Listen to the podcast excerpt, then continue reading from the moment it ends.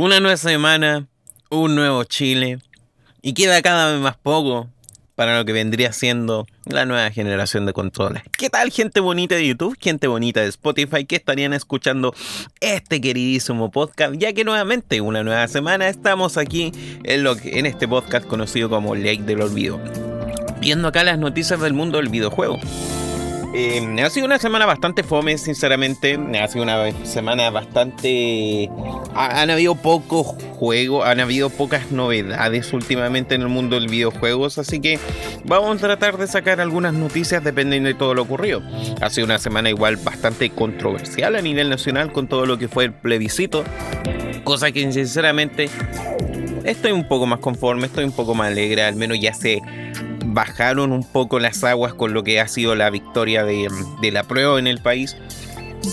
Y es que en realidad en redes sociales igual me tenía muy saturado todo el discurso, tanto por el apruebo y el rechazo. Así que supongo que ahora van a dejar de lesear hasta de aquí al próximo año con todo este tema. Esperemos que sea así. Eh, juego gameplay que hay de fondo. Eh, como ya algunos habrán dado cuenta, estoy jugando acá Resident Evil 5. Eh, como ya sabrán, he estado tocando todo lo que ha sido parte de la saga. Quise partir por el 5 porque es el único que no he jugado o no había tocado hasta, hasta recién, no hace mucho que lo instalé y lo compré. Eh, me puse a jugarlo, quiero empezar a jugarlo con un amigo porque es un juego que le sacó ese provecho que tenía la séptima generación de consolas, creo, si no me equivoco, del poder eh, jugar a nivel cooperativo online con otros jugadores. Entonces, eh, tiene esta cualidad de que tú puedes jugar con un personaje, puedes jugar con Chivo, puedes jugar con Chris Redfield y estar en una misma campaña eh, eliminando amenazas con todo este mundo. Em, con todo este mundo que ocurre dentro de Resident Evil, en cual ya eh, el peligro constante son las amenazas o los, las armas biológicas o bots, como se le llaman dentro del juego. Así que me puse a probar, está bastante entretenido el juego, peca mucho de lo que terminó saturando el Resident Evil 4. De hecho, el 4 era mucho más entretenido explorar todos los lugares, que se me está haciendo demasiado lineal. Eh, pero ya peca esta, de esta tendencia que empezó a agarrar con el 4 de ser más un shooter, un juego de disparos, antes que una verdadera experiencia de Survivor Horror. Igual quise jugar con el 5 y no con el 4 porque al menos el 4 lo estoy pasando en PlayStation, en una PlayStation 2. Eh, mientras he estado jugando estos para tener un poco más claro los recuerdos de cómo era jugar Resident Evil 4. Y viendo, no creo que alcance a jugar el 6 y en realidad no le tengo muchas ganas de querer jugar el 6, quizás lo juegue más adelante durante un par de semanas más es que ya termine un poco los procesos de estudio y también el trabajo. Eh, me llama mucho la atención igual todo lo que está ocurriendo con el 5 porque pesa todo igual eh, expande un poco más el lore contándote un poco más de la EBSA eh, te pone en contexto con lo que ha ido ocurriendo con algunos personajes a lo largo de la serie eh, te pone también estas cosas que después el juego iba, las diferentes sagas iban a ir, o sea, diferentes otros títulos iban a seguir explorando esto, los DLC, las los DLC, el Revelation y otros títulos que más adelante pusieron más cosas. Las películas, las novelas también exploran bastante relacionado a cómo se sigue explorando esto de la, o sea, sigue expandiendo esto de las amenazas biológicas. El ya hecho de que podemos simplemente tirar un virus a una ciudad y técnicamente purgamos toda la población y ganamos una guerra. Así que es interesante como esta progresión que tiene esta saga de juegos. Y tenemos acá, claro, estos personajes. Tenemos al carismático Chris Redfield, que si no me equivoco no lo vemos de este Code Verónica. tenemos acá a, esta otra personaje, Chiva, que igual vendría siendo como esta expansión que hay de, de a nivel global cómo han ido ocurriendo algunas cosas y cómo han tenido que ir, sumándose nuevos operativos para combatir el bioterrorismo. Un juego que estéticamente es para su época, peca un poco de este filtro color caca que se le mencionaba un poco, como que todos los juegos de esa generación tenían como un filtro medio café que hacía que todo se viera como café, no, no tan colorido como podemos hacerlo hoy en día. Pero al mismo tiempo eh, se ve muy bien para su época. Estamos hablando de 2009.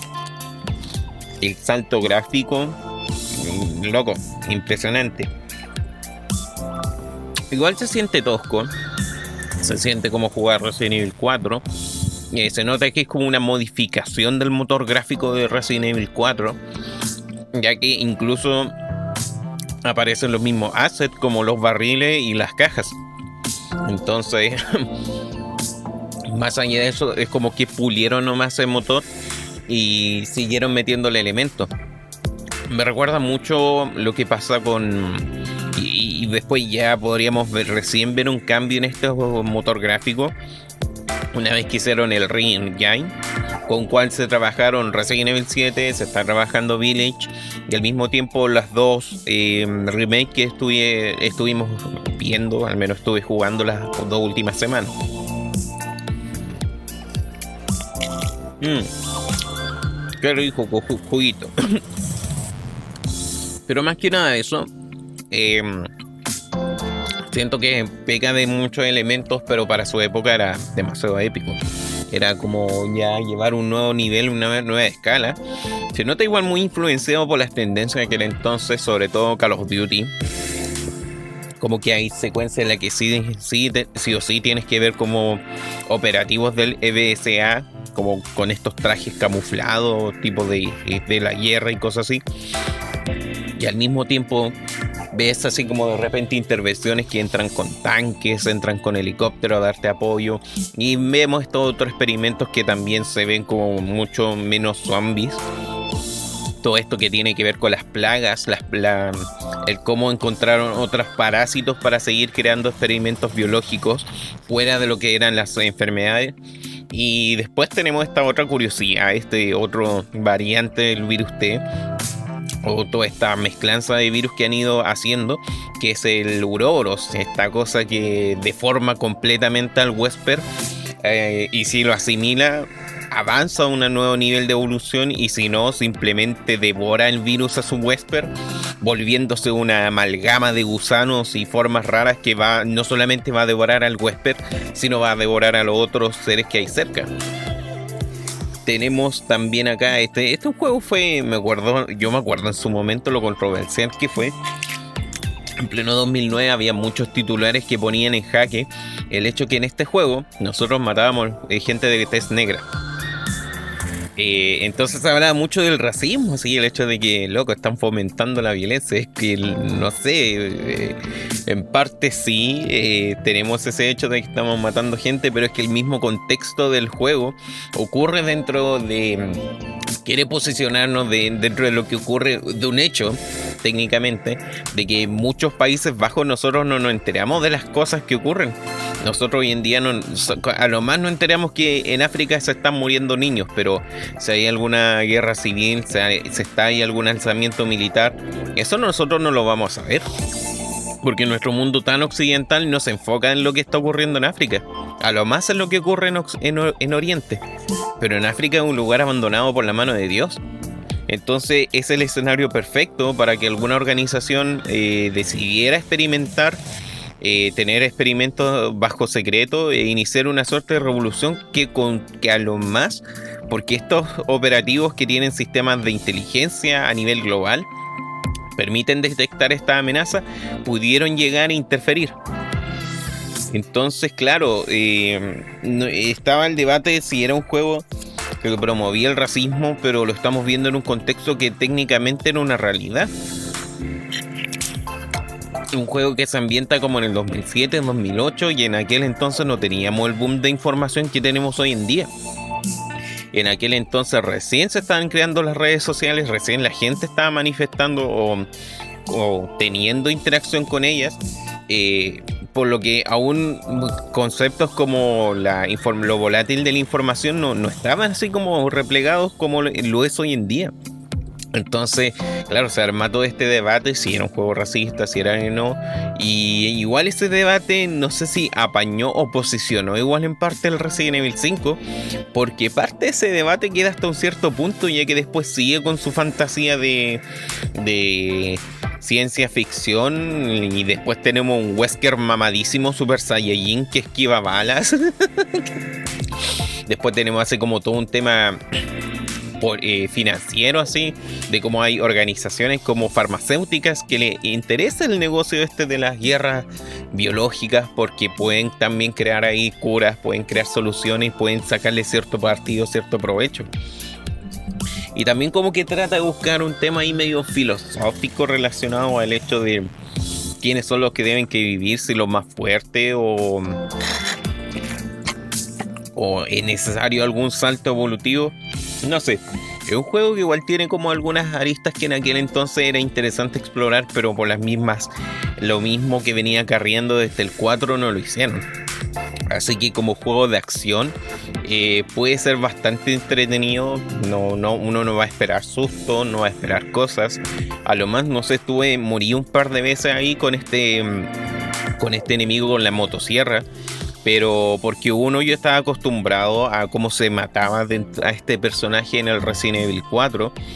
Y dos, uno, em, más allá de, del miedo que te esté siguiendo, se termina transformando en una frustración. Una frustración que al final no terminas disfrutando y te jode en parte la experiencia de juego. Así que más que nada eso, igual si quieren probarlo, yo les recomendaría que se encuentren una rebaja en Steam. De repente este juego queda como a 7, 6 mil pesos dentro de, las rebajas que en ocasiones hay en Steam. Y, creo que claro, eso como para pasar el rato puede ser muy entretenido. Aún debería de probarlo para jugar como con un amigo para ver qué tal es un multijugador. Este cooperativo que tiene, pero me imagino que, que ser más que nada simplemente excusa para piu y disparar a los tontos y a los locos. Pero más que nada eso, el, me parece un juego bastante entretenido y veamos cómo, qué, puedo sacar de, conversar de esto probablemente en el próximo podcast. Eh, siguiendo con las noticias, Siguiendo con Resident Evil incluso, eh, estamos viendo acá el hecho de que ya se está escribiendo bastante o ya están saliendo algunos detalles de lo que vendría siendo este reboot de las películas de, de Resident Evil. Nosotros no hemos visto plagado eh, por lo que fue, o al menos la Resident Evil se pudo masificar gracias a la serie de películas que salió en 2004, 2003, no me acuerdo muy bien. Pero em, la serie de películas protagonizados por Mila, Mia Jovovich, eh, que en parte, claro, tiene elementos que sí, podríamos decir que las primeras dos películas conservan muchos elementos de, de la saga, pero no deja de ser eso, una película de acción eh, antes de que de horror suspenso de lo que trataba un poco la, saga. Eh, igual hay elementos dentro de esas películas como no sé, pues tener a Marilyn Manson haciendo el soundtrack que terminara con Wait and Bleed de Slipknot. ¿Cuántos nos hicieron fanáticos de Slipknot después de escuchar esa rola? Después de escuchar ese tema de, de ending. Entonces, tenemos acá que ya se estaría empezando a firmar el reboot de la saga. Eh, estarían grabando en. Eh, estarían grabando en parte de Canadá, en un pueblito llamado Grand Sudbury, y lo querían ambientar como Raccoon City. Entonces, no sé cómo será bien aquí el tema. Eh, ya están como, de hecho es chistoso porque hay algunas fotos rondando en Twitter de algunos lugares que le, han puesto ahí como Raccoon City. Ahí como le, han cambiado algunos, algunas, así como con utensilios, utilería, le han cambiado algunas cosas para que vayan llamándose, eh, localizar esa, esa pequeña ciudad como Raccoon City. Y claro, hace algunas semanas ya se había presentado así como el set de quienes serían los protagonistas, quienes se parecen mucho a su contraparte del videojuego. Y hay mucha fe. Eh, los directores dicen el hecho de que quieren volver a las raíces, quieren hacerte sentir lo que ocurría en el juego, contar nuevamente la historia dentro de lo que podía ocurrir. Pero no, no sé, no, no le tengo mucha fe. Como que todas las cosas audiovisuales que hay relacionadas con Resident Evil no le, no le vienen de partidas tenemos las películas live action que salieron por ahí por el 2004, 2003, si no me equivoco. Em, en cual tenemos todos estos acontecimientos. Tenemos acá todo esta, esta versión exagerada así de Dragon City, del, de Nest, de aquí de, de, la Reina Roja, que igual termina como arruinando toda la experiencia de survival horror que te ofrecían los primeros juegos. Pero después tenemos acá las otras películas en CGI que han hecho de Resident Evil que al final es como que claro, igual expanden algunos acontecimientos dentro de la saga, igual te nombran algunos sucesos de incidentes de bioterrorismo que han ido ocurriendo, pero que el mismo juego o la misma saga no... O sea, igual como que rayen un poco con el surrealismo estaba viendo el otro día Damantion, o más conocida como Infierno acá en español, en, Latinoamérica. Pero la saga, eh, el Damantion, igual era como un juego medio. O sea, igual era como una película. Eh, ¿Por qué Leon es bacán? ¿Por qué Aida es bacán? ¿Por qué Aidan se puede mm, agarrar a patadas? con la presidenta de uno de los países cerca de Ucrania y la presidenta le, le, hace el, combo así. Porque Leon puede arrancar perfectamente de un, de un ejército de militares disparándole. Entonces, claro, son como películas que rayan un poco con estos elementos de. Está como. como fanservice, se podría decir. De que hay muchos personajes de la saga que técnicamente el fandom los tiene como puesto en un altar así de, oh, loco, así. El Leon mata como 300 zombies. Ah, no, pero, pero acá el, el, el el, Chris eh, mata como 500 y, de paso se transforma en Saiyajin fase 2 y elimina varios Tyrants.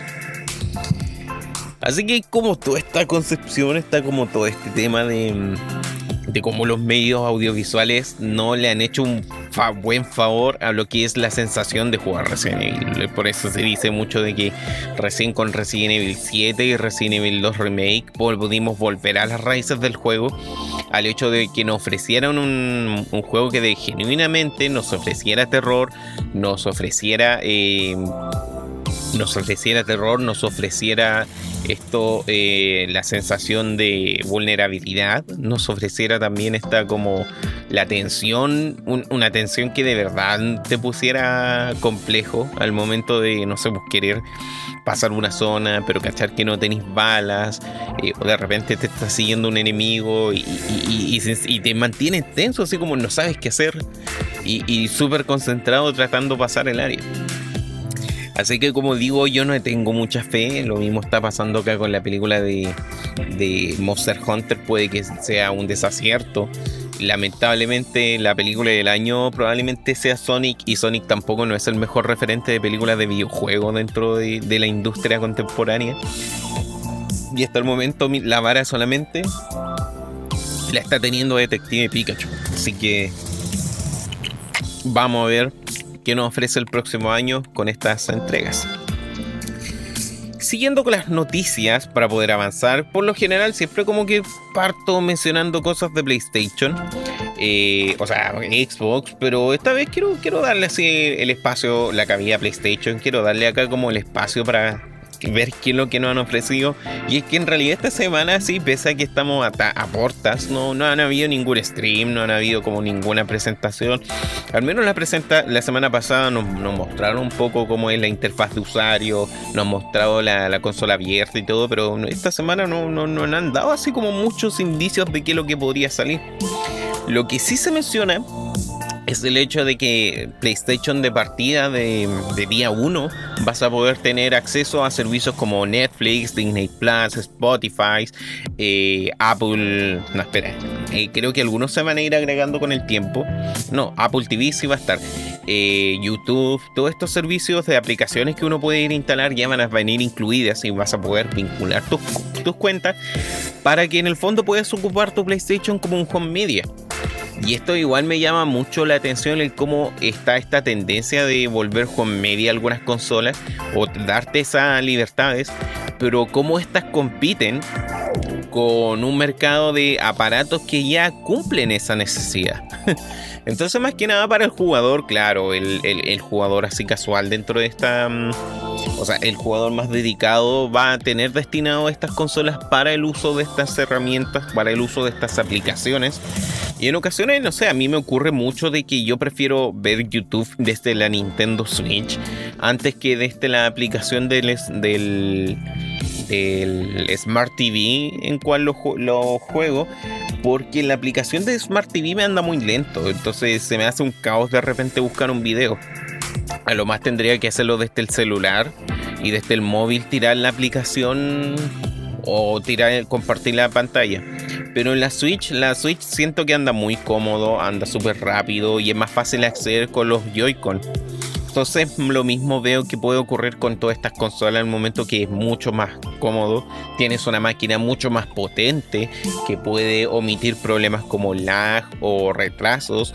Porque todo el procesador ya de la Play 5, de la Xbox Series X, ya fácilmente procesan todos estos hechos. Entonces eh, tenemos acá esta consola eh, tenemos esta consola que ya va a venir con todo este elemento home, home media, por decirlo así. Y le va a dar cierta si ya no simplemente quiero jugar el juego que esté saliendo al tiro, eh, perfectamente podría tener acá algo como para distraerme. Igual ya viene así como para que puedas ingresar con tu cuenta de Disney Plus y más adelante igual quieren agregar otros elementos, pues como Amazon Prime, Hulu, Peacock. Considerando, no Hulu, Hulu ya se viene esta cosa de que va a tener Animanía. Amazon Prime está pegando muy fuerte con lo que ha sido el fenómeno de The Voice. The Voice también que es una serie bastante cruda y que te muestra otra posibilidad de cómo podría ser un mundo de superhéroes. Entonces, eh, son alternativas que de a poco, igual dependen mucho de la zona. Al menos acá en Chile hay algunas de estas aplicaciones que se mantienen, eh, mm, ¿cómo que se llama esto? Oh, me estaba dando cuenta, no, no había sacado acá la pantalla de carga. Eh, hay muchas de estas aplicaciones que se mantienen así eh, fuera de ciertas zonas, restringidas en algunas zonas y de a poco han ido abriendo catálogos. Entonces, claro, si no me equivoco, Disney Plus estaría el próximo mes estaría llegando acá a América, o sea, a Sudamérica. Y lo otras, eh, algunos, no sé, Netflix ya está disponible, no sé qué onda con Amazon Prime. Pero bueno, igual una alternativa interesante para todos estos early adopters que van a conseguir de primera mano la PlayStation 5. Quien sí está consiguiendo una Play 5 así inmediatamente vendría siendo Robert Lewandowski. Acá para los que se manejan más en el mundo del, del deporte rey o más conocido como el fútbol, eh, sabrán sabrán de que eh, eh, acá Robert Lewandowski Donowski es uno de los goleadores que hay dentro del Bayern Múnich. entonces, PlayStation para poder generar esta como afiliación con ciertos con ciertos personajes, con cierto consumidor, por decirlo de alguna manera, ha empezado a regalar copia eh, eh, PlayStation 5 a algunos influencers. Ha empezado a regalar algunos rostros. Y uno que está como muy contento presumiendo esto es el Robert Lewandowski. Eh, espera. Entonces tenemos acá el hecho de que, claro, eh, vemos como rostros de figuras de fútbol así disfrutando esta consola. Y algunos se dirán así como, oh, ¿por qué le regalan esta cuestión si no van a disfrutar del juego? Pero muy tonto sería pensar eso considerando que en, para poder, así como en comportamiento de usuario, o comportamiento de venta, hay que entender en muchas ocasiones que las mismos eh, una de las razones por cual tú puedes comprar un producto incondicionalmente, a veces indirectamente sin darte cuenta, suele ser el hecho de querer imitar eh, rostros. Eh, ¿Cuántas personas no ves queriendo tener un auto porque X famoso lo tiene? ¿Cuántas personas no quieres, nos ves así como portando una marca porque dicha marca auspicia ciertos equipos de fútbol de su corazón? O eh, desprestigian otras marcas por el hecho de que, claro, apoyan al equipo contrario. Y se da mucho acá con el fútbol. Piensa cómo vendería PlayStation si de repente algún seleccionado de la roja eh, la presume a todo el público. Piensa así como si el Pitbull presumiera que le regalaron una Play 5. o el acá el Arturo Vidal o todos estos otros personajes así, el Daniel Arianguis y todo esto eh, futbolistas acá de La Roja. Piensa cómo algunos no se motivarían por querer conseguir una Play 5 solamente porque jugadores de La Roja de Chile la consiguieron. Entonces esto es claro, eh, algo que el marketing eh, tiene muy en consideración el cómo muchos tratan de imitar indirectamente comportamiento de otros influencers o ídolos al fin y al cabo igual termina siendo un influencer, un jugador de fútbol, una estrella de televisión, algún actor. Y cómo llegamos a esa persona, perfectamente le podemos vender elementos de... Mm, le podemos decir que X persona o X eh, eh, rostro famoso está jugando esto y perfecto. Ve tú si también lo vas a imitar y veamos cómo salen las ventas. Así que es parte de toda esta estrategia el hecho de que ya hayan personajes acá teniendo, disfrutando estas consolas. Igual debería de ser como triste porque la tenía guardada ya que no hay juegos hasta la actualidad. La mayoría deberían de librarse después del 10 de noviembre, por decir así. Eh, pero igual hay que ser rico esa sensación, así como tener algo mucho antes que todos. No sé, me gusta como suena en parte esa suerte de exclusividad. Pero bueno, em, otra persona que le interesaría no solamente conseguir cosas relacionadas a PlayStation, sino expandir su nivel de participación, es el actor de voz Troy Baker. Es el actor de voz Troy Baker, conocido porque este compadre creo que le ha hecho caleta de voz a muchos personajes dentro del mundo del videojuego. Te mentiría si, si supiera la lista, pero sé que son muchos. Y se sabe que acá, eh, en The Last of Us, eh, él hizo la voz de Joel. Eh, yo, la única última aparición que me acuerdo mucho es la aparición de Troy Baker dentro del, del ¿cómo que se llama? Last Death Stranding, ya que hace como uno de los personajes antagónicos. hace como uno de los personajes antagónicos y claro, eh, utilizan todo su mocaption y esta persona se luce así presentando como se luce así presentando sus pseudo dotes actoriales y creyéndose el cuento un poco acá del personaje quien interpreta. Entonces el actor de voz eh, quiere participar dentro del desarrollo de lo que vendría siendo la serie de televisión que va a salir de las tofas The Last of Us, pese a todas las controversias que ha tenido, es muy buen juego, que maneja igual una historia que se podría expandir. Independiente que este último juego lo haya hecho o no, eh, se puede seguir expandiendo acá algunos elementos dentro de lo ocurrido en The Last of Us y podríamos ver qué tal le va. De todas formas, a mí me da risa, sinceramente me da mucha risa esto porque es como... No, sí, ella también ella también quiere aparecer en televisión, así como loco. ¿Por qué no? ¿Por qué no puedo aparecer en, todas partes? ¿Por qué? ¿Por qué? Eh, yo soy Troy Baker, soy como la voz de todos los personajes. Mira, mira, yo puedo hacer como Mario Bros. ¿Quién puede hacer como Zelda? No, como Link. Puedo hacer como Crash. Ven, yo soy la voz de todos los videojuegos. Métanme a mí en una serie. ¡Ah! Me imagino así loco clamando esa cuestión que lo, que metan. Pero igual no sé qué mirarán de usted, no sé si admirarán el trabajo de Troy Baker, al menos yo sí reconozco el hecho de que ha hecho muy buenos trabajos dentro de este medio, pero no sé si quisiera verlo en televisión. Lo que sí, probablemente no quiero un televisor, pero sí, yo, quiero uno de estos. Yo, cuando, cuando el día que yo me vaya a vivir solo, el día que yo me vaya a vivir solo, no sé, quiera sacar mi, leche con chocolate, mis latitas de café auspiciados por Candy U, mi auspiciador no oficial, que no me auspicia, por ende no les vayan a comprar hasta que no me auspicie. Tío Candy U, auspíceme. Eh, cuando guarde todos estos refrigerios, me gustaría, me gustaría guardarlos en mi refrigerador de Xbox. Eh, salió una noticia en cual eh, se ha estado viendo la última semana, o la semana pasada, se ha estado viendo así muchos reportes de, algunos influencers. Eh, es muy chistoso como es en, una parte. PlayStation regala sus PlayStation a influencers para que lleguen a más personas. Por otra parte, Xbox regala refrigeradores. refrigeradores con la forma de la Xbox. Y es que no sé, igual se me hace mucho una estrategia de marketing más interesante aún.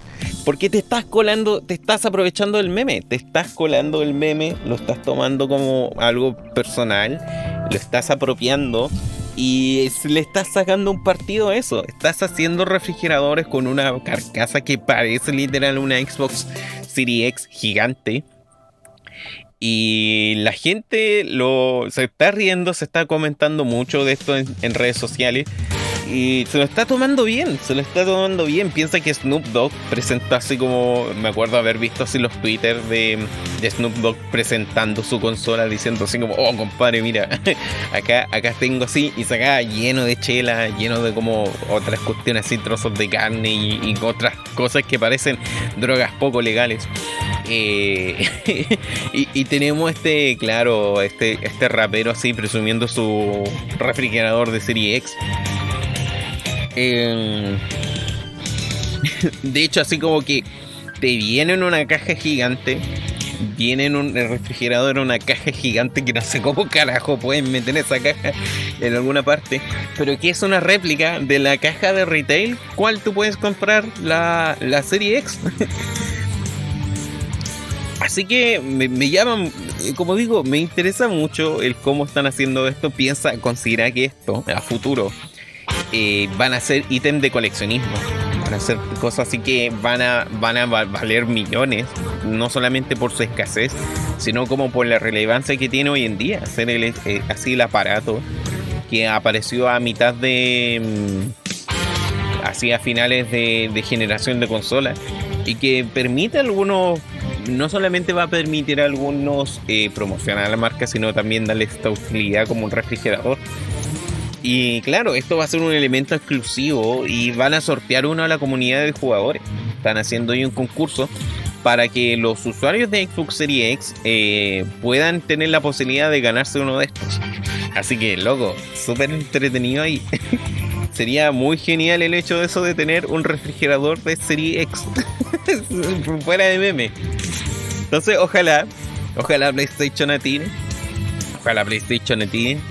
Y después haga un modem, un router con la misma carcasa de la, de la, PlayStation 5. O no sé, hagan ahí de repente un. No sé, no, sé. Eh, paréntesis, no sé si les pasará, pero a mí me cuesta de repente decir el PlayStation 5 mi ser aún no asimila que hay una PlayStation 5. Me pasaba con la Play 4. Que antes igual le decía PlayStation 3. Cuando, bueno, no, estamos en la Play 4. Aún no asimilo que hay una Play 5. Hasta que no tenga una o no vea una así, no voy a asimilar que estamos en la generación del Play 5. Eh, entonces, no sé, a mí sinceramente me causa mucha gracia esto. y, de verdad quiero una. No, y se nota que es un aparato enorme, así. Eh, el Snoop Dogg se para al lado de la, de del, refrigerador y aún le falta así como por llegar. Y se nota que igual va a abarcar mucho almacenamiento, no sé cómo será del consumo de energía. Pero igual una muy buena estrategia, muy inteligente ah, también. Al menos te la estás, la estás llevando bien con esto, esto. Así que me parece muy bien otras noticias acá por parte de Microsoft, estos queridos, estos queridos personajes de Estados Unidos que nos venden este entretenimiento. Microsoft, de hecho estoy trabajando en un PC de Microsoft. Se salieron algunas cosas relacionadas a lo que estarían pensado así como el guion para lo que vendría siendo la película de Master Chief, la película de Halo. ya que en un momento esta película le iba a tomar Guillermo del Toro y salieron algunas declaraciones, ya que eh, Paul Russell, Paul Russell, no, Paul Russell, uno de los eh, productores que hay detrás de este, de este medio, eh, estuvo soltando una entrevista a IGN eh, sobre el, desarrollo de la película de Halo, cómo estarían escribiendo todo esto, y también estaba metido en la participación Guillermo del Toro, este conocido director de terror que ha hecho películas como eh, o sea, ha hecho películas de acción y de terror, tanto como eh, esta, ah, se me olvidó cómo se llama esta de la, de la niña Laberinto del Fauno y Hellboy. Entonces, claro, tendríamos acá, no, no creo que Guillermo del Toro sea como el más específico para llegar a una película de Halo, pero llama la atención porque él tenía como una libertad creativa que quería tomar, que era el hecho de que Master Chief tuviera un gemelo, un hermano gemelo. Y esto es curioso porque, claro, eh, eh, tenemos acá todo el lore detrás del desarrollo de la historia de Halo. Tenemos toda esta. Eh, hay muchos libros que expanden cierto acontecimiento. Aún no se sabe mucho sobre la infancia de John Spartan 117. O sea, John 117 ya que claro, lo más que sabemos es que todo el, todo lo que fue el experimento de Spartan 2, la mayoría eran niños secuestrados, niños secuestrados que tomaban de las zonas eh, de los planetas periféricos que habían dentro de esta unión planetaria en cual la humanidad se empezó a expandir, eh, de los cuales nadie podía tomar en consideración el hecho de que, claro, robaron un niño, y robaron, secuestraron un niño a quien le pidió ayuda. Así que, entonces igual es como raro ver esta posibilidad de que tuviera un hermano gemelo. Y más encima, igual como que Guillermo del Toro quería que el hermano gemelo fuera el, el antagonista técnicamente. Así como que el hermano se unió al, al Flood. Y el hermano empieza a liderar el Flood. Y esto igual atienta un poco como con el pensamiento colmena que tenía el Flood. Porque el pensamiento colmena que tenía el Flood, ya que el flote eso, es como una un montón de parásitos que buscan expandirse lo más rápido posible, consumir, eh, asimilar las mentes de los seres a quienes se comieron, para luego empezar a adaptar ciertas tecnologías y expandirse aún más. El flood de una, no así como eh, el parásito de flood eh, muta en menos de horas, incluso en menos de minutos en tomar un, un Wesper y mutarlo. Entonces, claro, eh, es algo bastante interesante de saber, pero este proyecto al final no, se concretó, ese guion no se tomó. Y veríamos qué, es lo que ocurre. Han, habido varias personas ahí, creo que Spielberg también quiere estar trabajando dentro de una serie que debería de salir un poco explicando cierto acontecimiento y expandiendo un poco lo que podría ser Halo Infinity y esto también estaba como generando ciertas controversias dentro del desarrollo, por el hecho de que la narrativa deben que hacerle igual un tanto dependiendo de los cambios que hay en el guion de esta serie. Y está trayendo todos estos problemas que me imagino de que ser un cacho tener que trabajar y convivir con todo eso. Así que... En fin. Eh, uh no sé, eh, eh, yo igual en ese sentido no me gusta mucho la idea de eso de que de repente pesquen una franquicia y ganen un videojuego de esto. Porque la mayoría de las veces no siempre lo logran. Como no, entiendo cuál es el gusto de querer hacer películas de videojuegos. Como no, no sé. Al, menos un libro tú entiendes porque la historia está escrita. Pues, entonces el libro ya prácticamente vendría siendo todo el guion escrito. Eh, luego los cómics, en los cómics no es un guion, pero ya tienes el storyboard hecho. Pero un juego, ¿cómo traduces un juego hacia una película? ¿Cómo, cómo, cómo la traduces? Entonces son como dos medios que igual serían súper complicados, tanto los videojuegos y la música. Yo no veo que se pueden hacer películas. Y aún así de la, de la música, lo más Michael Jackson trató de hacer algo como un Waker, pero es que Michael Jackson tenía una visión así hacia el audiovisual. Michael Jackson era como alguien que decía, compadre, los, videoclips los videoclips deben que ser como sensación, deben que ser una bola que tú sacas, toda la gente quiere ver. Entonces tenía una proyección audiovisual que motivaba a muchos y que se volvió como el estándar hoy en día el hacer espectáculos técnicamente. Y ya ni siquiera onda como el que los artistas sacan singles solamente para acompañarlos con un videoclip. Y también le dio una cierta rentabilidad a todos estos medios audiovisuales al hecho de que ahí tienes un campo laboral en el cual trabajar, desarrollar videoclips. Así que habría que ver un poco cómo, cómo va todo esto relacionado con el mundo de Halo y cómo avanza el desarrollo de esta película. Eh, pasando con otras noticias, terminando acá un poco con Xbox, y esto es algo que se conversó ahí en el podcast de Tyrone. Eh, esto ocurrió un poco, lo, conversaron un rato en el rincón de Tyrone dentro de su podcast, Tyrone con amigos, en el cual estuve un rato ahí, pero no alcancé a escuchar bien este tema porque se me cortó el internet, maldito Latinoamérica. Pero estábamos viendo el tema de que eh, en Brasil, Xbox Brasil, eh, desvinculó una usuaria, una, una chica que estaba trabajando como, como manager o representante dentro de lo que vendría siendo Xbox Brasil. Entonces teníamos acá a Isadora Basile, que ha sido como bastante crítica, ha sido bastante amullada dentro de los, del medio, eh, sobre todo los jugadores por el hecho de que no sienten que ella representa un poco la imagen de lo que eh, sería representar Xbox. No muy lejos, por decir así, Igual yo no sé, no estoy muy al tanto de esta controversia de lo que ocurrió con esta chica, porque me podría imaginar el caso, no, viendo muy lejano, o un ejemplo más cercano, está ocurriendo que acá Carol Dance está tomando si quiere ser como eh, representante de Xbox Chile. Bueno, Carol Dance.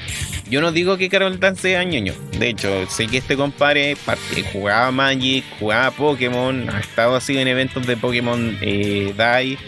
Eh, el compadre igual tiene como. es medio ñoño y todas las cosas para su asunto. Pero su historial, como digo, tanto ahí en el tema de la eh, hiperrealidad y juega también algo crucial. Pero todo este historial de acontecimientos que lo han tachado como el degenerado máximo del país no le aporta mucho la credibilidad de decir, cabros, compren Xbox. Tampoco no le haría muy bien a la marca decir, ya, pues afiliémonos con este degenerado. Así que, eh, por eso, como digo, no estoy muy al tanto del contexto detrás de lo que haya ocurrido con esta chiquilla. No sé si de verdad ocurre eso de que la pusieron porque simplemente una mina rica y era. Porque claro, si uno ve acá las fotos como... Igual, igual le pone. Pero fuera de eso, al menos Microsoft, los chicos de acá, Xbox, eh, ha negado todo el hecho de que la hayan despedido, porque encima esta chica le echaron así de, Xbox. Y también estuvo mucho el diálogo relacionado a eso, como le echaron por el hecho de que ella no está, eh, por toda la controversia que ocurrió, entonces Xbox no le estaba dando defensa o algo por el estilo. Pero acá en Xbox han negado todo este acontecimiento, han dicho esto de que ellos le han prestado la ayuda suficiente eh, en este proceso y ella misma ha decidido tomar la decisión de abandonar el cargo. También está el hecho de que ellos quieren un poco em, abandonar el hecho de tener como eh, por mercados eh, diversificados, por decirlo así, a todos sus consumidores cuando perfectamente quieren eh, meter todo esto en una sola eh, red social, abarcar todo esto en una sola red social para poder controlar mejor la, información.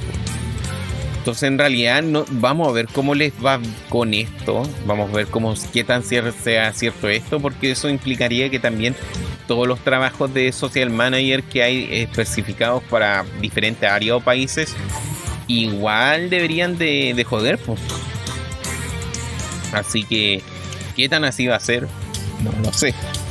Mientras tanto, igual suena como una limpiadera así de imagen que está sacando Microsoft referente al, hecho, referente a estos acontecimientos. Así que habría que ver, habría que ver cómo avanza este asunto y ver en qué, qué puede pasar más adelante.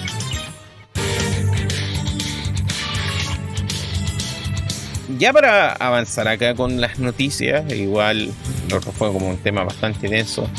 Acá ya tenemos un poco lo que ha sido el gameplay relacionado con el, Mortal Kombat 11 y la aparición de Rambo. Rambo, este personaje que al menos impresiones nos llamó mucho la atención cuando se mencionó este nuevo personaje del pack. Eh, y cómo tendríamos acá no solamente a, Rambo, sino a Rain y a Milena. Eh, y, claro, acá vemos un poco de lo que vendría siendo el gameplay de Rambo. Vemos de que este personaje, eh, interpretado por Sylvester Stallone, y que también Stallone prestó la voz para hacer el personaje, vemos que tiene acá un set de movimiento muy ligado a las armas que utilizan las películas. Ah, al menos ahí he visto gente que ha reaccionado a esto y ha mencionado el hecho de que, claro, tiene la película, tiene el puñal de Rambo 1, tiene los arcos y flechas de Rambo 2. Eh, ese golpe vi que lo utilizó, apuñaló a alguien así dentro de Rambo 3. Entonces, como hace mucha referencia a lo que han sido las películas se ve ahí un poco una barradilla que pega que también elimina un soldado haciendo eso. Entonces tenemos claro todo este juego y se nota también esto como las trampas de repente que utiliza. Las trampas que también se ven en las películas. De hecho, uno de los. Finish Blow, si no me equivoco. Eh, no, no, era el, fin, el Finish Chip. Eh, hay una un poco referencia a uno de de estos fatality, al hecho de como pescar a alguien, tirarlo a una cama así de, de, púas y después empezarlo a apuñalar, como loco, no, muy brutal. Y me da risa porque al final que hace como con la cara esa mueca tan característica de Stallone. Como que Stallone no mueve mucho la boca. Entonces como que está así que... Ah. Entonces, claro, se ve muy genial todo esto. Eh, por mi parte, no sé, como digo, y estoy feliz con, con estas inclusiones como decían por ahí, el, Mortal Kombat se está volviendo el Smash de lo que tus papitos quieren. Siguiendo con otras noticias, eh, para avanzar un poco más rápido, porque uno tengo hambre, eh, Fortnite, este queridísimo juego de los niños rata. Eh, no, mentira, digan niños rata. Ese concepto ya quedó de de la década pasada. Fortnite va a tener una serie de eventos relacionados a Halloween. eventos que se vienen ya este fin de semana tenemos Halloween. En la que estamos viendo acá un nuevo evento así, está considerada que todo esto está ocurriendo en medio de cagazo del, mundo de Fortnite, en cual Galactus viene a devorar el mundo. Entonces está ocurriendo acá de que los personajes de la temporada anterior, Midas, que era como un agente malvado, eh, quiere apoderarse del mundo y está saliendo este como evento eh, en cual tienes que derrotar a Midas y todos los jugadores eliminados se vuelven zombies pues van cazando los jugadores que quedan. Entonces se nota que un modo de juego bastante interesante me recuerda mucho a modo zombie que se juega en Halo Custom Edition. Eh, en cual tú tenías estos mapas con estos parámetros, entonces, claro, tenías que sobrevivir, si morías, te volvías como un zombie, corrías más rápido y te hacías invisible. Eh, así que están aplicando lo mismo acá, te puedes volver como un espíritu, vas avanzando así. Y, tienes que tratar de, evitar todo esto.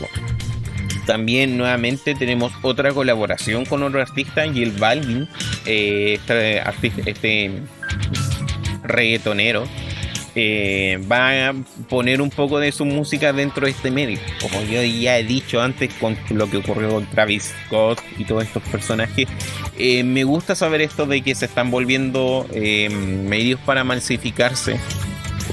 y al mismo tiempo creo que me gustaría ver que esto se replicara en otros medios. así que no sé, habría que ver cómo que, no, sé si a ustedes le llaman mucho la atención todo esto. Han dicho también de que hay nuevos eh, elementos para Halloween acá, nuevas skins, nuevas cosas así. Eh, ahí veo como la típica bazooka con una calabaza, eh, esta cosa, la parapente que tenía como forma de, escoba, una ballesta que parece, no sé, una ballesta de sin cosas así. Así que, no sé, al menos a mí me gusta mucho todas estas colaboraciones, todas estas cosas y que de verdad un espectáculo muy bacán. Y eso también recuerda un poco a la colaboración que está teniendo Fortnite con los cazafantasmas. Ahora puedes tener los skins de los cazafantasmas. Eh, eh, eh, te están cobrando algún par de pavos, por lo general como unos 800, unos 1000 pavos. Entonces, claro, igual son elementos que necesitas pagar un poco por conseguir esto, pero loco, es una colaboración con los cazafantasmas. Estamos viendo que tienen ya una colaboración con Marvel, pero al mismo tiempo le están metiendo los cazafantasmas. Y, y es bacán porque los cazafantasmas son cultura popular. Todos saben quiénes son los cazafantasmas, todos saben a quién carajo tienes que llamar cuando tienes problemas paranormales. Y algo que hasta el día de hoy sigue resonando de buena o mala manera gracias a las, a las cazafantasmas. Pero se mantiene vigente las personas, se mantiene vigente las, mis sobrinas, por decir así, ubican a las cazafantasmas por lo último que se ha hecho. Entonces, claro, son una saga de, de películas que le han hecho un buen favor, por decir así, al entretenimiento de los años 80 y que hasta el día de hoy perdura. Y hasta el día de hoy podemos verlo y, por eso digo, así como eh, me llama la atención porque, loco, así los eh, Fortnite igual te lo juegan como cabros chicos de 10 a 14 años. Entonces, ¿qué deberían de estar ellos viendo en escenas de Casa Fantasma? Y aún así le está yendo bien la colaboración. porque Casa Fantasma es cultura popular. Así que, no sé, en lo personal, disfruto mucho todo esto. Eh, me gusta ver cómo está, ah, cómo hacen estas colaboraciones. Así que veamos, como digo, veamos qué es lo que ocurre. Espero que disfruten esto, no sé, espero que también puedan jugar Fortnite. Porque loco, Fortnite es entretenido. Para algo está pegando tanto. Eh, es una cosa que aplicó tanto a la fórmula del shooter que se volvió una experiencia entretenida y te otorga muchas cosas para volverlo más entretenido. Igual no es una comunidad tóxica, al menos igual puedes pasarla bien con amigos, no es como otros juegos como el LOL, por decir así. Esa cuestión lo único que cambian son los skins para venderte nomás. Siguiendo con las noticias, acá ya más, como digo yo, nuestra sección querida, noticias de juego de pandemia. Eh, sobre Among Us. una congresista en los Estados Unidos, Alexandra Ocasio Cortés, eh, está haciendo stream de Among Us. está haciendo stream en Twitch de Among Us y le está yendo bastante bien. Es como curioso el hecho de que hay gente. Eh, es como que a la gente, no sé si será por morbo, por decir así, pero ver a una congresista, alguien que igual está como tirándose a elecciones presidenciales, esté teniendo esa cercanía con el público al demostrar que también juega los videojuegos. Igual partes, igual he visto mucho como el debate que hay detrás de todo esto, porque de verdad ella está disfrutando o simplemente está ocupando esto como una campaña barata. Y, hay otras partes que igual dicen ese tema como, loco, ¿quién le importa si ella se nota que igual está disfrutando? ¿Por qué acaso no puede jugar videojuegos dentro de una plataforma? Y es que pesa todo igual, sus visitas están siguiendo, al menos tiene como 439 mil seguidores, seguidores a la fecha que se escribió este artículo de Level Up, el 20 de octubre. Y a la fecha las visitas siguen, la, gente sigue viendo, es, entretenida de ver. Y está así como codo a codo también con lo que es eh, como, eh, con lo que es Ninja, con quien es Flow y todos estos exponentes grandes que hay dentro de la plataforma de Twitch. Porque claro, acá se ve mucho la tendencia, y esto por eso igual yo a mí no me gusta mucho la idea de hacer stream, porque la pandemia obligó a mucha gente que estaba o cesante o que estaba dentro de casa a ver posibilidades de encontrar maneras de distraerse o encontrar métodos de conseguir recursos. Y si ya estamos en tiempo en cual tú simplemente podés pescar un, elemento y ponerte a hacer stream, ¿cómo no vaya a dedicarte a hacer streaming? Entonces igual ahí yo, yo hablo mucho del tema de que claro, no me gusta mucho el hacer stream por el hecho de que está tan saturado el mercado de stream que es difícil en ocasiones ingresar. Acá la, señorita logró este mm, cometido por el hecho de que está postulando igual dentro de todas estas cosas de la presidencia y, y, todo este metido en la política y es controversial. Pero un chico que quisiera surgir o algo por el estilo y nadie le, va, le, le da bola, ¿cómo va a surgir dentro de esta plataforma? sin ir más lejos, yo mismo acá estoy estancado con lo que vendría siendo YouTube y simplemente estoy haciendo un podcast, un podcast que perfectamente podéis dejar sonando de fondo. Y eso igual depende mucho también de lo que, como es el tema de los streams. O sea, yo un video de 15 o 5 minutos los puedo ver, dedicar un poco periodo de tiempo a ver a mi youtuber favorito. Pero un stream, un stream, sí o sí debo que planificar el hecho de tener como 5, unas 2, 3 horas libres sabiendo que voy a ver a esa persona. Y si yo solamente me dedico a ver a un solo streamer, ¿cómo voy a darle la capacidad para ver o descubrir a nuevos chicos que quizás estén streameando al mismo tiempo de él? Entonces ahí es todo un tema. Eh, lo bueno es que de todas formas esta, esta señora está como consiguiendo visitas porque está aprovechando la Among Us. La Among Us que igual sigue como el juego de fenómeno, pese a que ya perdió bajas por lo que está haciendo Phasmophobia. Phasmophobia, igual estuve viendo ese juego, oh loco. Igual te pone los pelos de punta. Pero eh, claro, está sacando el provecho gracias a este juego que tiene este factor social que lo hace un poco más genuino, así como el hecho de, estar interactuando con personas y estar peleando, debatiendo por quién rayos fue el asesino o quién es el impostor. Igual un tema aparte. Otras noticias de la Mongas en VRChat ya están modeando el juego para hacer una adaptación de Among Us en VRChat. y entretenido porque, claro, estás interactuando en Among Us dentro de VRChat. Eh, están así, eh, todos como con trajecitos de astronauta, haciendo los minijuegos, eh, espiando las cosas. y claro, puedes matar a las personas y cosas así. Así que, claro, eh, están los enlaces para poder buscar esto dentro de VRChat. Puedes pasar todas las cuestiones con todos tus amigos y puedes jugarlo en primera persona. Así que, no sé, una noticia bastante interesante. He con amigos dentro de VRChat.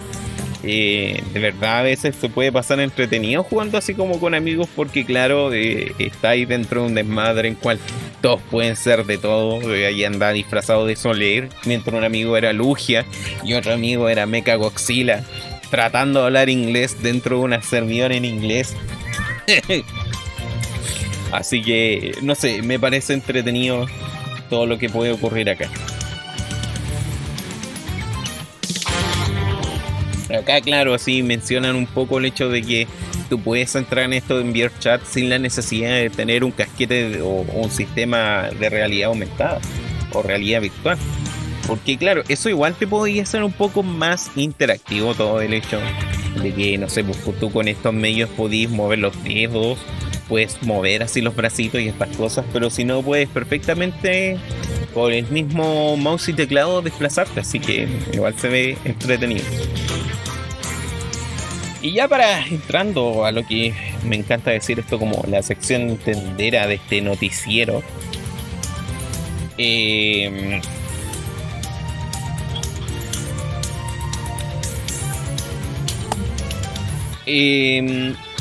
esta semana o la semana pasada se vino a presentar un trailer. Eh, Nintendo dio a conocer el hecho de que a 20 años de su lanzamiento, em, Fire Emblem eh, Shadow, uh, Shadow Dragon and the Blade of the Light. Ha sido un juego exclusivo de Japón, nunca llegó a América. Y eso causó así como mucho, mucha, mm, llamó mucho la atención, no sé, pues cuando de repente empezamos a jugar eh, Super Smash Bros. Melee y vimos a Mark metido del juego y mucha gente preguntaba, ¿y este buen quién es? ¿Este loco quién es? Así como a medida de cada entrega en cual iban metiendo personajes de Fire Emblem y otros juegos de Fire Emblem que también fueron llegando acá a América, al menos el Fire Emblem en cual aparece Ike fue muy conocido en, la Game Boy, si no me equivoco. Eh, fuimos teniendo todos estos personajes de Fire Emblem metidos dentro del, del, del Smash. La gente empezó a conocer más allá que lo que es Fire Emblem este como Tactical RPG en cual vemos todos estos personajes metidos. Y hoy en día igual hay como un cierto repudio, debo que admitir que igual caigo dentro de ese sesgo de loco, oh no, Fire Emblem, no, no, no, no me hablé de ese juego. Por esta misma cosa. Entonces, claro, tenemos este juego de Fire Emblem que a sus 20 años va a llegar a la Nintendo Switch de manera digital por unos 5 dólares, si no me equivoco. Y a cual vas a poder acceder para poder jugar traducido en, en, en, inglés. No sé si llegará a otros idiomas, esperemos que llegue en español y conocer un poco cómo, cómo fue este juego para la NES, que revolucionó un poco los RPG y fue como también un pilar importante en Japón. igual Fire Emblem pegó bastante fuerte en Japón por su sistema de pelea. Y, y, conocer acá un poco toda la historia de cómo el príncipe Mark tuvo que enfrentar a todos estos dragones, a todos estos enemigos que ponían en riesgo su reino. Así que eh, llama la atención todo este lanzamiento porque de manera tú poder conseguirlo de manera digital hasta una cierta fecha, si no me equivoco. O sea, llega el 4 de diciembre y debería estar. Eh, de hecho, miento, no es 20 años. Estamos hablando de casi 30 años. Estoy omitiéndome, sí. Aún estoy atrapado los pies. Así que, eh, claro, tenemos acá que se va a vender el juego de formato digital y va a durar un tiempo limitado en la tienda. Pero también hay, hay un pack de colección de los 30 años bastante interesante que te viene con una réplica de la caja del juego, te viene con un cartucho, eh, un cartucho hecho de esto de... Te viene acá con un cartucho hecho de acrílico conmemorativo no sé si acrílico será algún vidrio, algún polímero, no sé, se ve bonito. Eh, dentro de esta caja, sí, una réplica de la caja antigua. Eh, te viene así como con unas tarjetitas y un manual de arte. Entonces. Y, también se ve acá como un coleccionable así de Nintendo Power, esta revista antigua que había del, juego, así, de, revistas de videojuegos, como con la carátula de lo que era este juego de Fire Emblem. Y es curioso porque si te ponía a pensar, igual nunca llegó esa carátula acá a América y que el juego nunca llegó. A lo más que habrá quedado así como una cual casualidad Así que hay que ver qué es lo que ocurre. O sea, no ver tanto el hecho, sino como igual alegría por decir así que se traigan estas cosas. Quizás me imagino que hay gente que va a alegar así el hecho de, oh no, Nintendo usurero, ¿por qué? ¿Por qué lo está vendiendo? Oh, ¿Cómo se le ocurre venderlo y no agregarlo al online? Sí, es verdad, es cierto, podrían haberlo metido al online quizás. Y darte esa posibilidad de conseguirlo como físico aparte eh, pero Uta, igual en parte se sabe que la fanática de Fire Emblem ha estado creciendo bastante, está generando igual bastantes ganancias importantes para lo que es Nintendo y se está volviendo uno de los pilares, así que financiero, así que nada que hacer.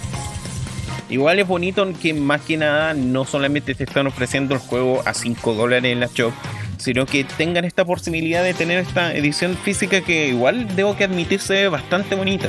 Sea algo bastante así como eh, para todos los que son fanáticos de Fire Emblem, conozco igual algunos amigos que le encanta bastante acá Fire Emblem. Eh, van a querer o van a desear tener esta colección o este elemento dentro de sus revisas. Porque la caja es bonita, el artbook se ve bonito, y la caja así como conmemorativa del hecho de los 30 años, clásica, igual es bonita. Pues. Entonces, no sé, me, llama mucho, igual me gustaría mucho tener esto, o al menos lo apreciaría mucho más si yo fuera fanático de Fire Emblem. Pero de todas formas me llama mucho la atención todo lo que está ocurriendo con todo esto porque al lanzamiento de esto hay muchos fans que empezaron a insistir en redes sociales de Nintendo el hecho de que puedan traer Mother 3 a Occidente. Creo que no han habido, han habido intentos de adaptaciones, por decir así, del juego, pero creo que no ha llegado de, algún formato o alguna manera de poder traer este juego.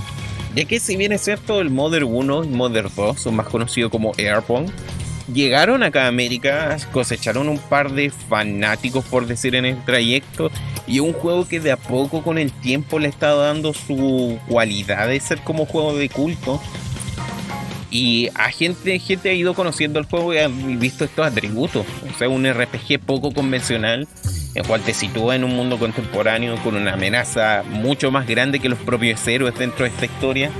Y que interactuamos como con cosas tan sencillas como el, hecho de comprarte zapatillas, comprarte poleras, comprarte las armas son juguetes. Eh, tenemos igual todas estas tramas que juegan un poco con la con la percepción de cada uno de los personajes, cómo van interiorizando con esto sus inseguridades, sus debilidades, sus preocupaciones. Y claro, al menos todo lo que vendría siendo acá Mother 2, bien recuerdo, tiene uno de los jefes finales más tétricos, por decir así, que contrastan demasiado también como con el ambiente del juego, este Gaias, que es como una, una amalgama horrible. Y pensar de que juegos como Mother eh, inspiraron cosas como Undertale. Entonces, claro, tenemos todo esto que se volvió una fanática más grande. El tiempo le ha dado la razón a lo que vendría siendo acá eh, Mother. Y hay gente que quiere ver el Mother 3, el Mother 3 que salió para Game Boy y creo que no salió de Japón. O no me acuerdo si es que lo llegaron a sacar en formato digital para la Nintendo 3DS. Así que hay que ver si es que Nintendo apela a esto, pero yo encuentro que todo dependerá de cómo le va las ventas a esta edición al, primer Fire Emblem. Porque si de ser así, quizás Nintendo vea la posibilidad de traer eh, juegos antiguos o ya sean compilados, como lo pasó acá con All Star, o ya sea individualmente dentro de su store. Y como bueno, yo digo así, acaba por otro tema. Eso nos recuerda el hecho de que ya tenemos acá lo que ocurrió con Mario 3D eh, All Star, ya que Mario 3D All Star eh, se terminó transformando el, como el título digital más vendido de Nintendo. O al menos dentro de la, en la serie Switch.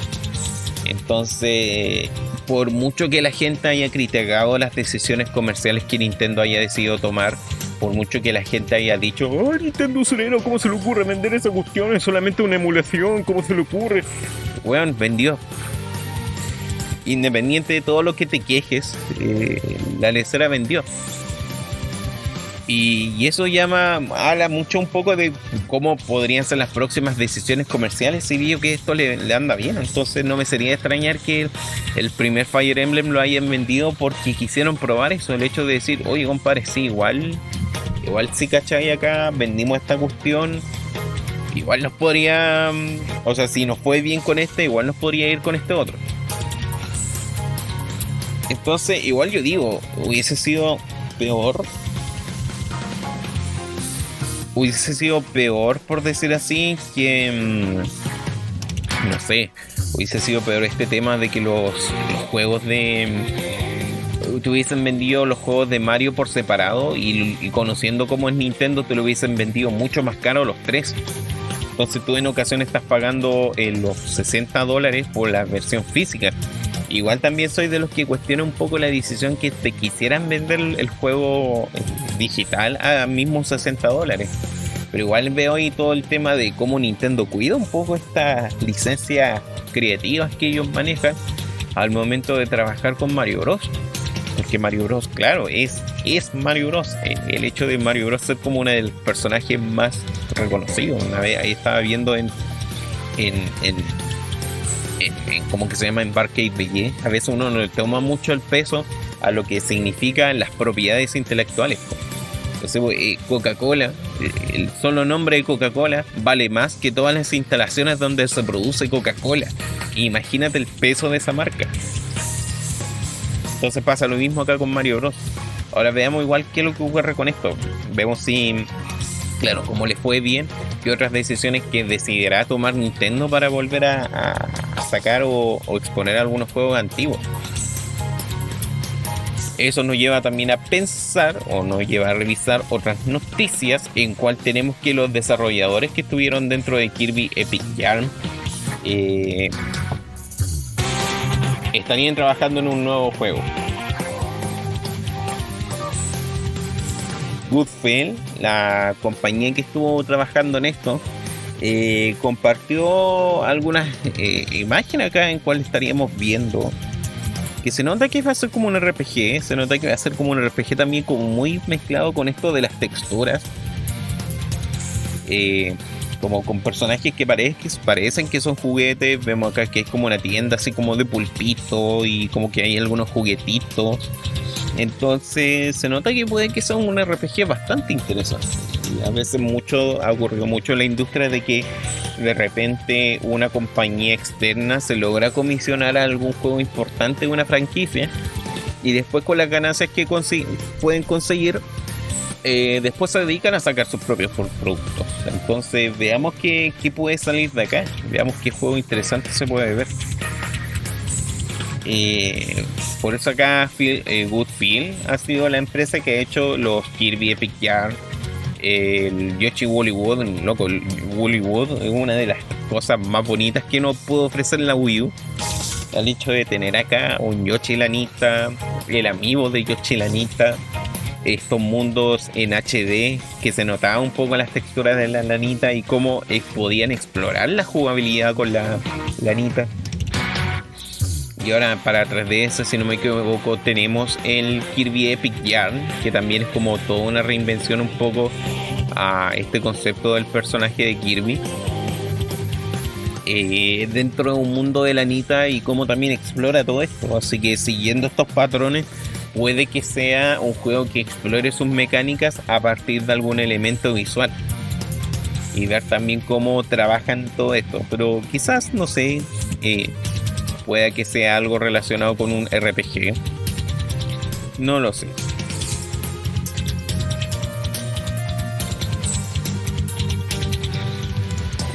Igual hay que considerar de que acá al menos eh, ya había presentado un juego a finales de 2019 que era Monkey Barret.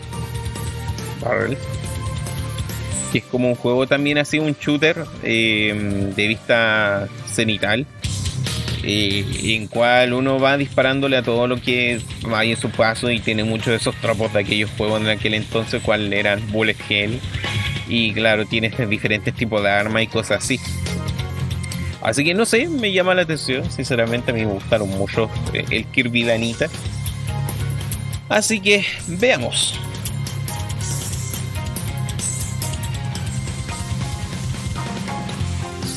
siguiendo con las noticias, tenemos acá Pokémon, ya que esta semana empezó a salir el DLC, el último DLC de, de Chrome Tundra, eh, el cual ha sido igual de controversial como todo el lanzamiento de este juego, ya por diferentes razones, ya por el hecho de que la zona igual te la termina relativamente fácil.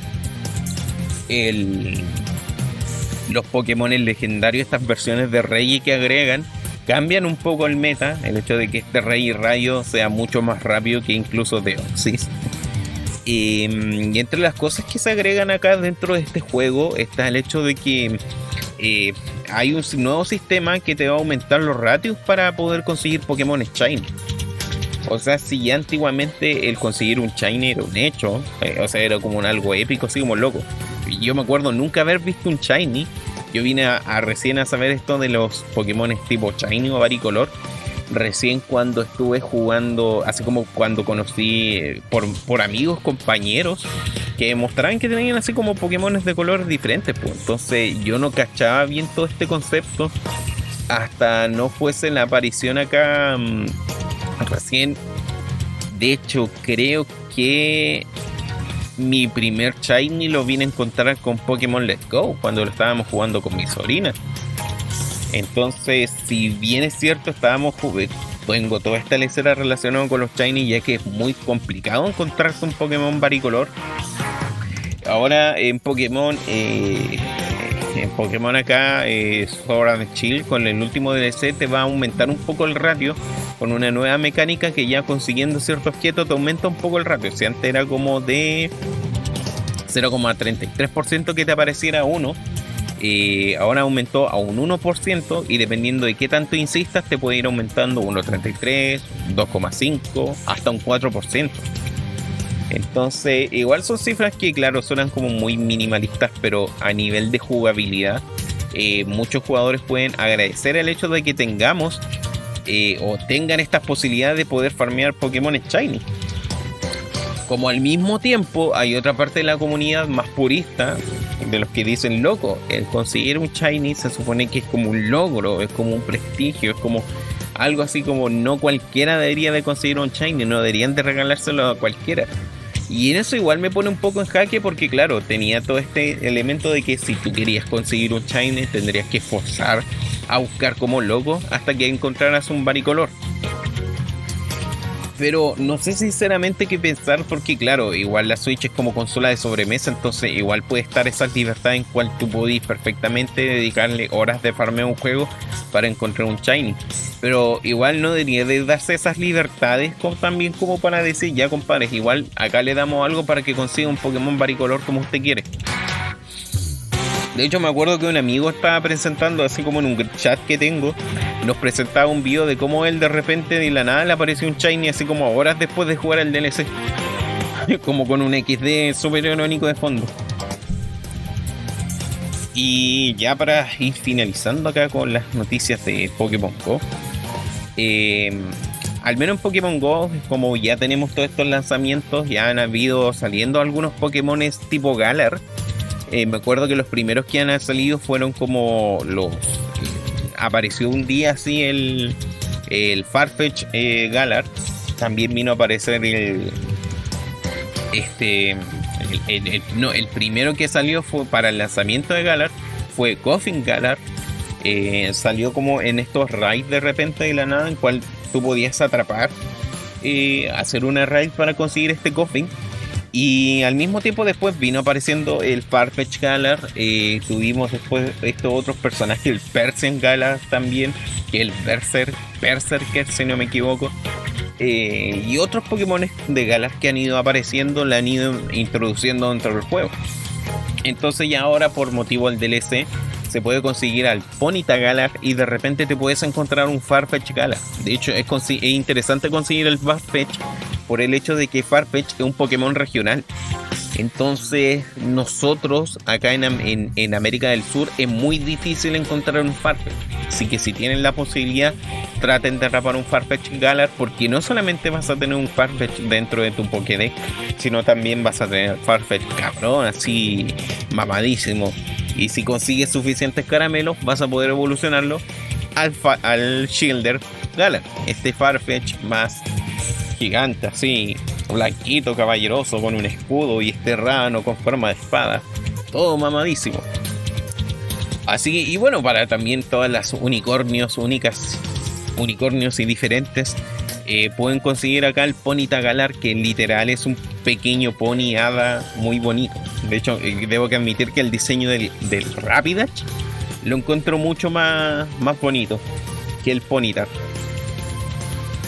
Así que ya saben, para los que juegan Pokémon Go, al menos yo igual le dedico un par de horas al día para poder avanzar en mi búsqueda de ser un maestro Pokémon. Ya, para ir finalizando con este podcast, antes de pasar como el último, la última noticia que yo encuentro que fue como, o luego esta es la noticia de la semana. El DLC de Doom trae una referencia a lo que vendría siendo Corone. Corone está popular VTuber, que es como una perrita, es como, no sé, como un animalito. Como que todas las de Hololive son animalitos. Em, se supone que ya apareció acá el DLC del Doom. No lo he podido jugar, como he estado dedicándole tiempo acá a los Resident Evil. Pero yo creo que ya terminando este mes horrible, eh, voy a proceder a jugar lo que vendría siendo Doom y consecutivo a esto su DLC. Así que tenemos acá el DLC de Doom, en cual tenemos estos nuevos niveles, se expande un poco más el lore detrás de todo lo que ocurre con el Karl Mayer, eh, el Karl Mayer y, y todo esto, los dioses antiguos que crearon el infierno para alimentarse de su energía.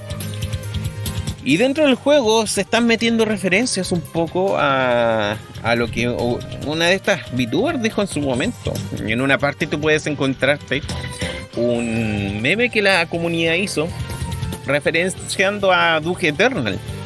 Doug Eternal haciendo mención a que esta VTuber en su momento estuvo jugando Doom y la comunidad para ponerle, hacer referencia que esta niña es como un perro, le pusieron Doug.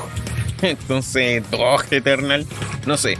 Igual es bacán que los chicos acá de iSoftware, algo tan insignificante como una VTuber, bueno, insignificante, no me maten, vírgenes fanáticos de la VTuber, eh, tomen en consideración estos elementos.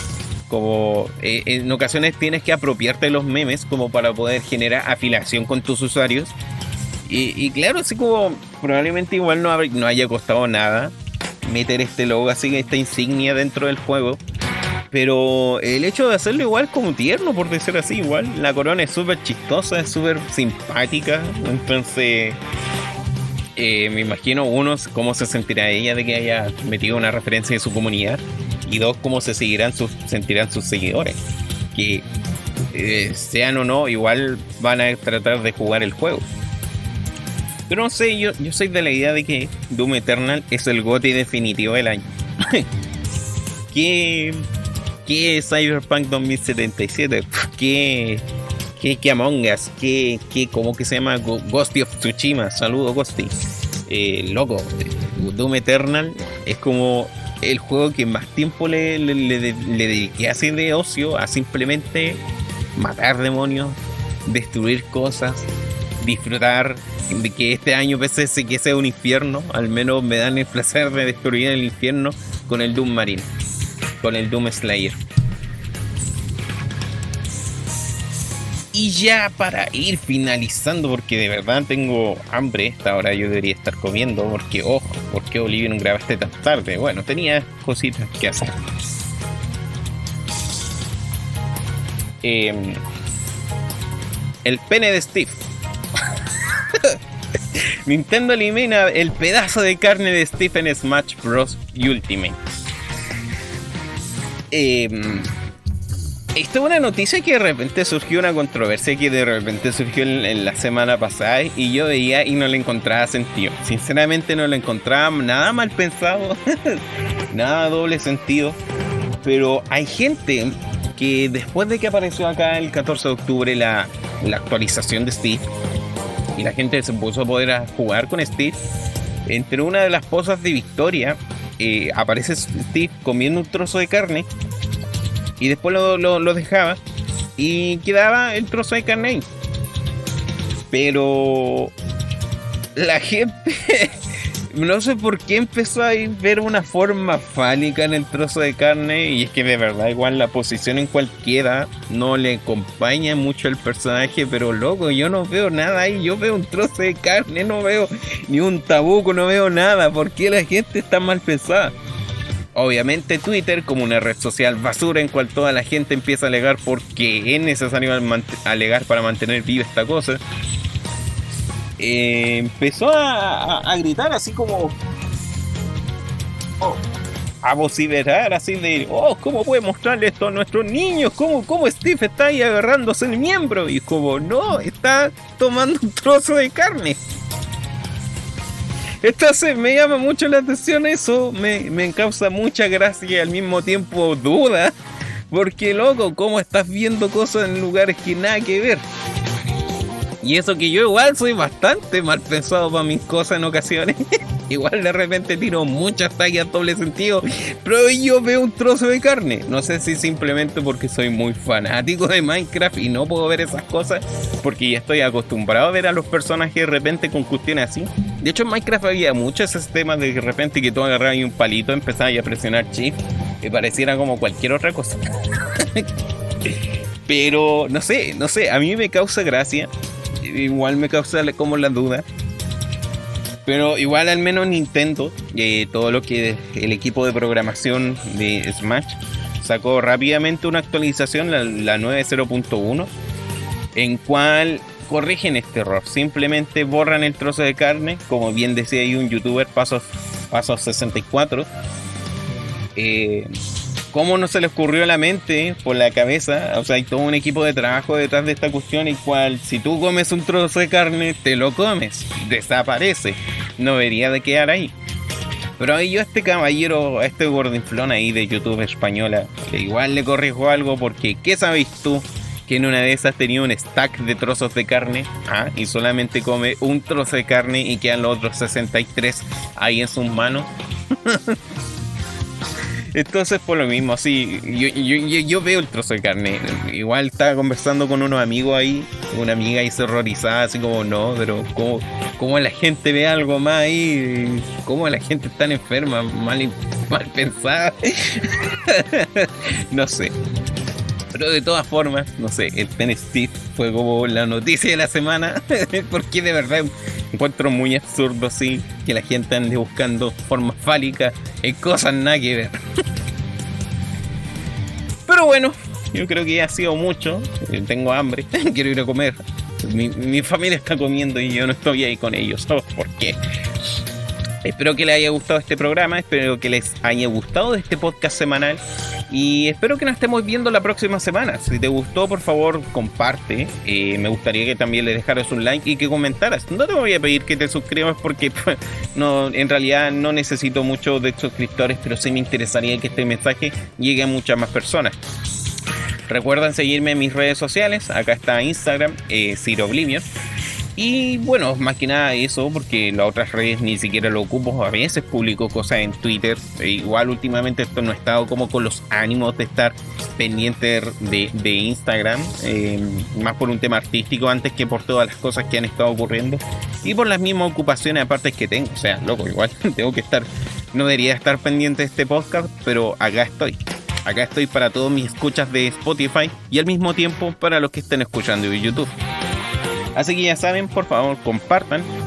Y nos estaríamos viendo la próxima semana en este Too Lake del Olvido en el canal de Exfuli Minecraft.